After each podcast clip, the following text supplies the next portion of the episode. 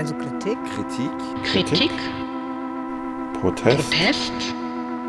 Veränderung. Veränderung. Veränderung. Wir wollen erwachen vom Albtraum, doch es ist Realität. Jeden Tag ein neues Opfer, das nicht in der Zeitung In steht. einem Land, wo rechte Ideologie zur Meinungsfreiheit zählt. Wenn wir jetzt nicht handeln, ist es bald zu spät. Kritik. Protest. Veränderung.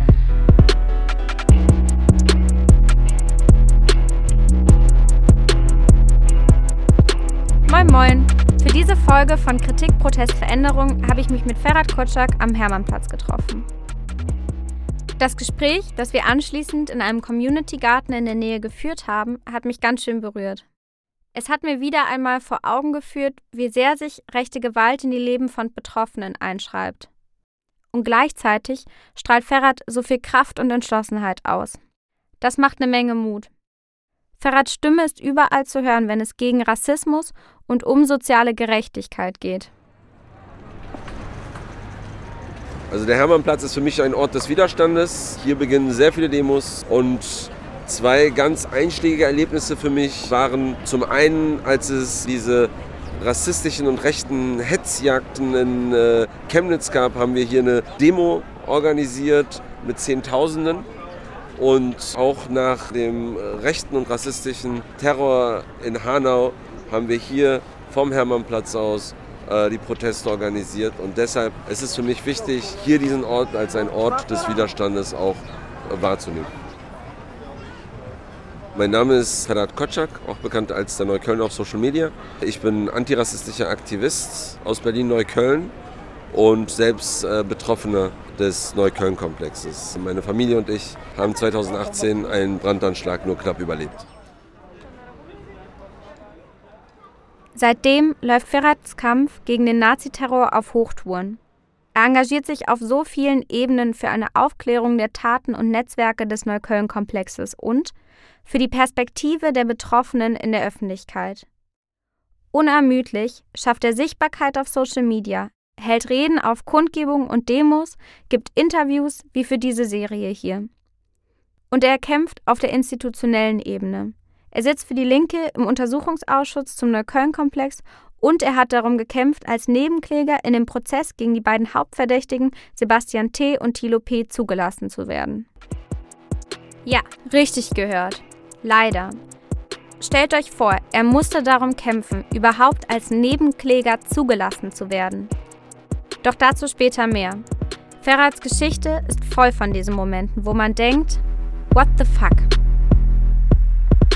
In jener Nacht 2018, als der Brandanschlag auf ihn und seine Familie verübt wurde, wachte er davon auf, dass sein Auto vor dem Haus lichterloh brannte. Gerade rechtzeitig genug, damit die Flammen nicht auf das ganze Haus und eine Gasleitung überschlugen, was eine tödliche Falle bedeutet hätte. Und die Polizei? Die bewies schon in der Nacht mal wieder eine Schieflage in der Perspektive. Als erstes haben wir natürlich die Feuerwehr und die Polizei gerufen. Aber direkt in der Nacht fing das schon sehr komisch an. Die Frage, ob dieser Anschlag mit meiner Herkunft zu tun haben könnte, weil ich kurdische Wurzeln habe und gerade das türkische Militär in Nordsyrien, Rojava bombardiert. Das hat bei mir sozusagen so Alarmsignale ertönt, äh, weil ich an, an die NSU-Fälle gedacht habe und dachte dann, oh mein Gott, wollen die jetzt genau dasselbe mit mir abziehen. Aber das war nur der Anfang der Chronologie des behördlichen Versagens. In meinem Fall ist eines der zentralen Skandalpunkte, dass die Polizei wusste, dass ich über Monate hinweg von den Nazis ausgespäht wurde. Sie haben sie abgehört, aber ich wurde nicht gewarnt. Und ähm, dann folgte dem zahlreiche Ausreden, wie beispielsweise, dass mein Name falsch aufgeschrieben wurde, dass sie mich nicht als eine gefährdete Person eingeschätzt hätten, weil ich mich ja angeblich nicht gegen rechts und nicht gegen Nazis und für Geflüchtete engagieren würde. Da hätten sie aber nur auf meine Social-Media-Accounts schauen müssen. Also nochmal. Sowohl Verfassungsschutz als auch das Landeskriminalamt hatten monatelang Informationen darüber, dass Ferrats Leben von Nazis ausgespäht wurde. Da sind also bekannte Neonazis, die einen antirassistischen Aktivisten wortwörtlich im Visier haben. Und die Behörden warnen Ferrat nicht, schauen zu, wie die Planungen für einen Terroranschlag vorangehen. Und dann ist da der ermittelnde Staatsanwalt, Matthias Fenner. In protokollierten Chatnachrichten zwischen einem AfDler und dem Verdächtigen Thilo P. heißt es, dass Fenner im Verhör gesagt hätte, dass er der AfD nah sei und von seiner Seite nichts zu befürchten sei. Klar, es gab ja auch keine Ermittlungserfolge zur Anschlagsserie in Neukölln.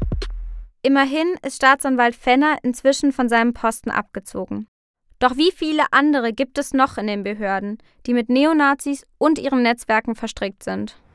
Insgesamt haben mir natürlich die ganzen Skandale eher eine Unsicherheit gegeben. Ich meine, das Gefühl zu haben, dass dort rechte Einzelpersonen oder Strukturen dort in irgendeiner Weise mit den Nazis verstrickt sind und äh, im Prinzip diese Nazis schützen, das machte mir noch mehr Angst, als die Nazis schon, selbst mir schon Angst machen.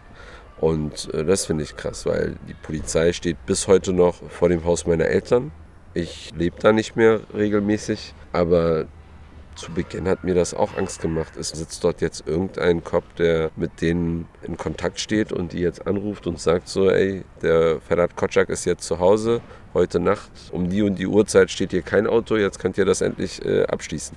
Die, die, die werden dafür bezahlt, Sicherheit nach außen zu kommunizieren, aber sie sind keine Sicherheit. Da bleiben mir wirklich die Worte weg. Das macht so kaputt, wenn du diese Bedrohung so direkt und tagtäglich spürst.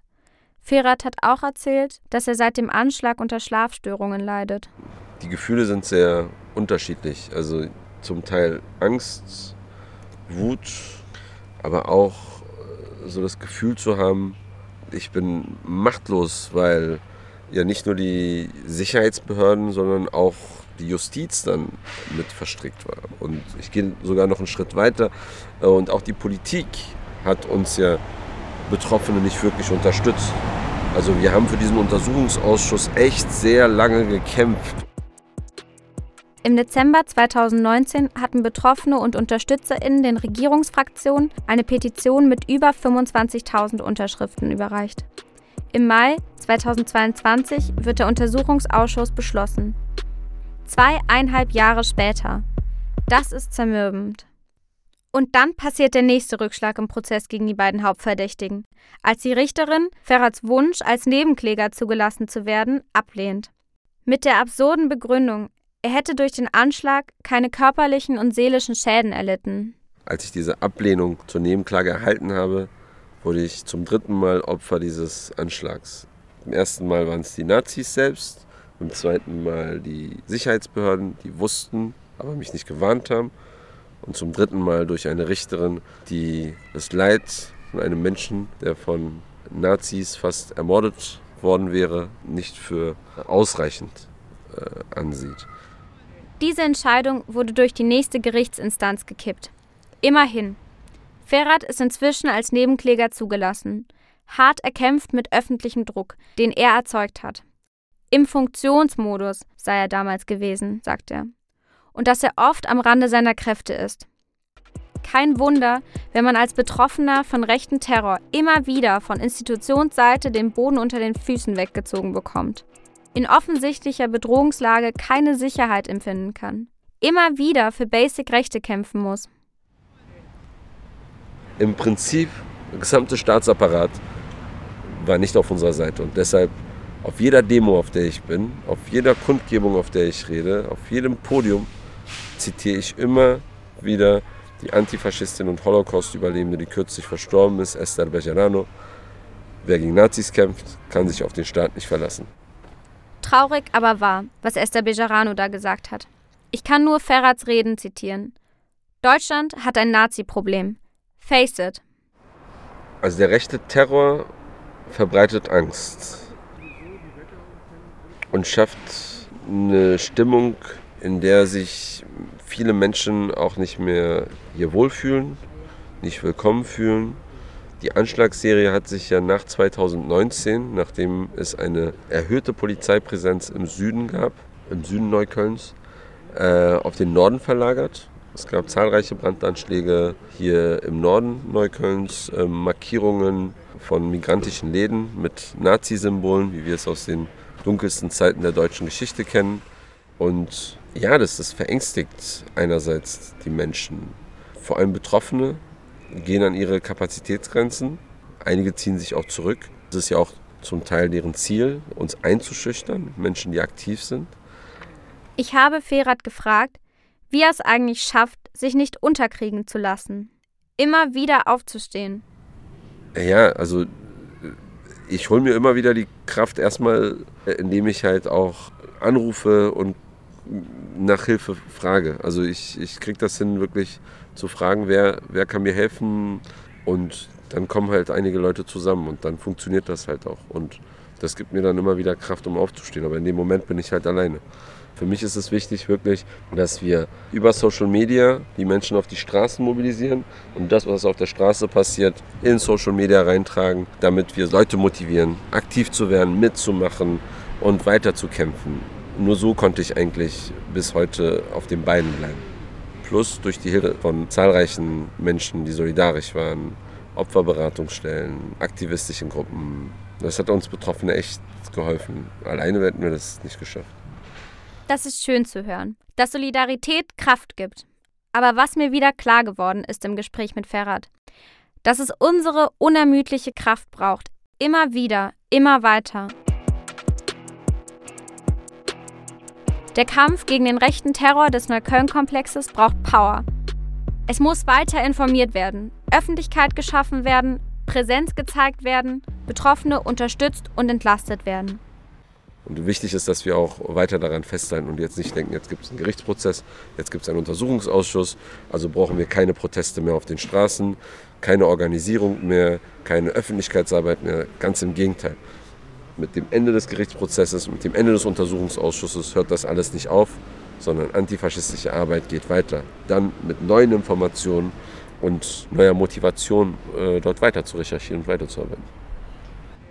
Und vor allem ist es mein Wunsch, spätestens im nächsten Jahr noch eine große antifaschistische Demo in Berlin zu organisieren. Zum Neukölln-Komplex, aber wo wir vielleicht auch diese ganzen Themen auch mal zusammenbringen. Neukölln-Komplex, Hanau, Halle, Chemnitz, alles sozusagen eine riesen antifaschistische Demo in Berlin. Vielleicht auch bundesweit, dass alle hierher kommen. Ich kann Ferats Traum nachfühlen. Diese Kraft spüren wollen, Zigtausende stehen hinter mir. Wie sieht's aus? Antifaschists United? Sehen wir uns auf der Straße? Also ich meine, ich habe ja jetzt nicht nach dem Anschlag erst angefangen, politisch zu arbeiten ähm, und würde jetzt einfach sagen, Barkhodan Jiane auf Kurdisch, das heißt Widerstand heißt Leben. Und ich glaube, Widerstand ist ein Teil meines Lebens. Und den will ich halt auf den Straßen sehen. Kritik, Protest, Veränderung ist eine Audioserie zum Neukölln-Komplex von der Agentur für soziale Perspektiven Berlin und Studio Lärm. Für diese Folge danken wir Lucys Garten, dass wir dort in Ruhe sprechen konnten. Und klar, Ferat, danke dir für deine Zeit, dein Herz und deine Kraft. Die Musik kommt von ADS, Attackiert das System. Danke euch dafür von ganz unten, bis jede Unterdrückung vergeht. Wir sind euer Albtraum, eure Realität und ja, ihr glaubt's kaum. So viel Solidarität, bis der Widerstand bis nach ganz oben weht. Von ganz unten, bis jede Unterdrückung vergeht.